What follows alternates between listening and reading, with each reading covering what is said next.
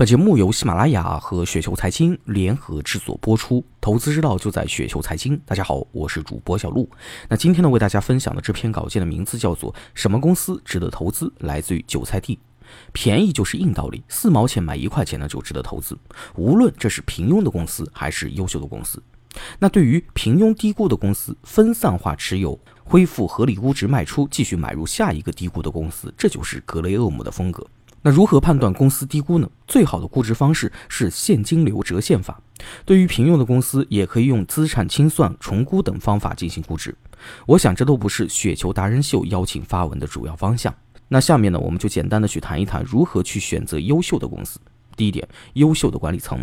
一，具有优秀的道德品质。小商靠情，中商靠精，巨商靠德。和一个道德品质败坏的人，无法完成一桩好交易。凡是伯克希尔所收购的公司，都必须有值得他赞赏和信赖的管理员，那种你会想把自己女儿嫁给他的人。那第二点，丰富的商业经验；第三点，以股东利益为导向，以及在公司拥有真正的利益。第二个大点，赚钱不辛苦的商业模式。商业模式呢，是一个企业有关其价值创造过程的总体架构设计，包括价值创造、交付和收获机制。其实呢，是确定企业创造价值的逻辑和方式，如何为客户交互价值，吸引客户为价值付账，并将这些支付转化为利润。如此，商业模式反映了企业经营者的一系列假设：顾客需要什么，他们怎么需要，企业如何组织自己的活动去满足这些需要，收取费用并获得盈利。例如，品牌消费、金融、地产、医药。第三个大点，接近垄断的行业格局。邱总呢，用宁数月亮不数星星来总结。月朗星稀是最佳的行业格局，其次呢是一超多强，两分天下，三足鼎立，最差的是百花齐放，百舸争流的高度竞争。竞争不会产生价值，垄断带来的定价权会产生价值。第四个大点，宽阔的护城河。一家真正的伟大的公司必须有一条坚固持久的护城河，保护它的高投资回报。资本动力学决定了竞争对手会不断的去进攻那些高回报的商业城堡，因此坚固的防御，例如成为低成本制造商或持有一个强大的世界型品牌，对持久的成功来说至关重要。第五个大点，估值便宜才值得投资。估值呢还可以从三个角度去思考。第一个点。对资产进行静态估值，负债是刚性的，资产是弹性的。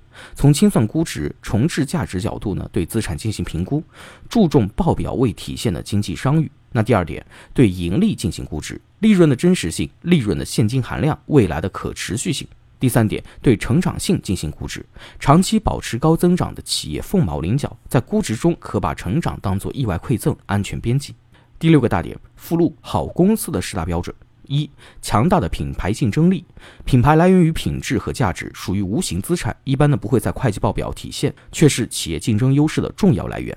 二高净资产收益率，从结果导向来看呢，好企业要赚钱要有高的 ROE，这就像是大家投资理财产品，每年的收益率是多少？第三杜邦分析高毛利率品牌高周转管理。高杠杆现金流，根据杜邦分析体系对影响净资产收益率的三要素进行分解，整体上呢是高毛利大于高周转大于高杠杆。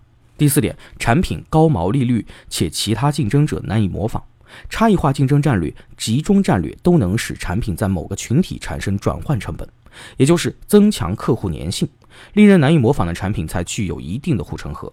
第五，管理层勤俭节约、正直善良，具有丰富的商业经验。高的净利率，除了要有高的毛利率，还要管理层的优秀能力，体现在三项费用的控制。好马还需好骑士，投资最终呢是投人，管理层因素呢不容忽视。第六点，产品供不应求可提价，长期量价齐升，行业天花板高，提价是检验竞争力的方法，提价不减销量是竞争优势的体现。行业的天花板高，就像滚雪球，除了湿湿的雪，还要有长长的坡。第七点，轻资产。边际成本低、轻资产的模式，扩大规模所需的固定资产就少，资本支出少的企业才能给股东带来长期回报。反面例子呢是钢铁厂的重资产模式，不断的投入高炉以及维修，消耗了大量的利润。第八点，商品存货容易保存且抗通胀，库存商品容易保存，不易变质，最好还能够提价。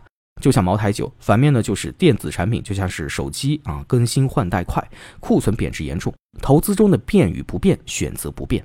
第九点，产品或服务具有成瘾性，这一点呢不是必要的，但成瘾性呢会增加企业的竞争力。例如黄赌毒、烟茶酒、药。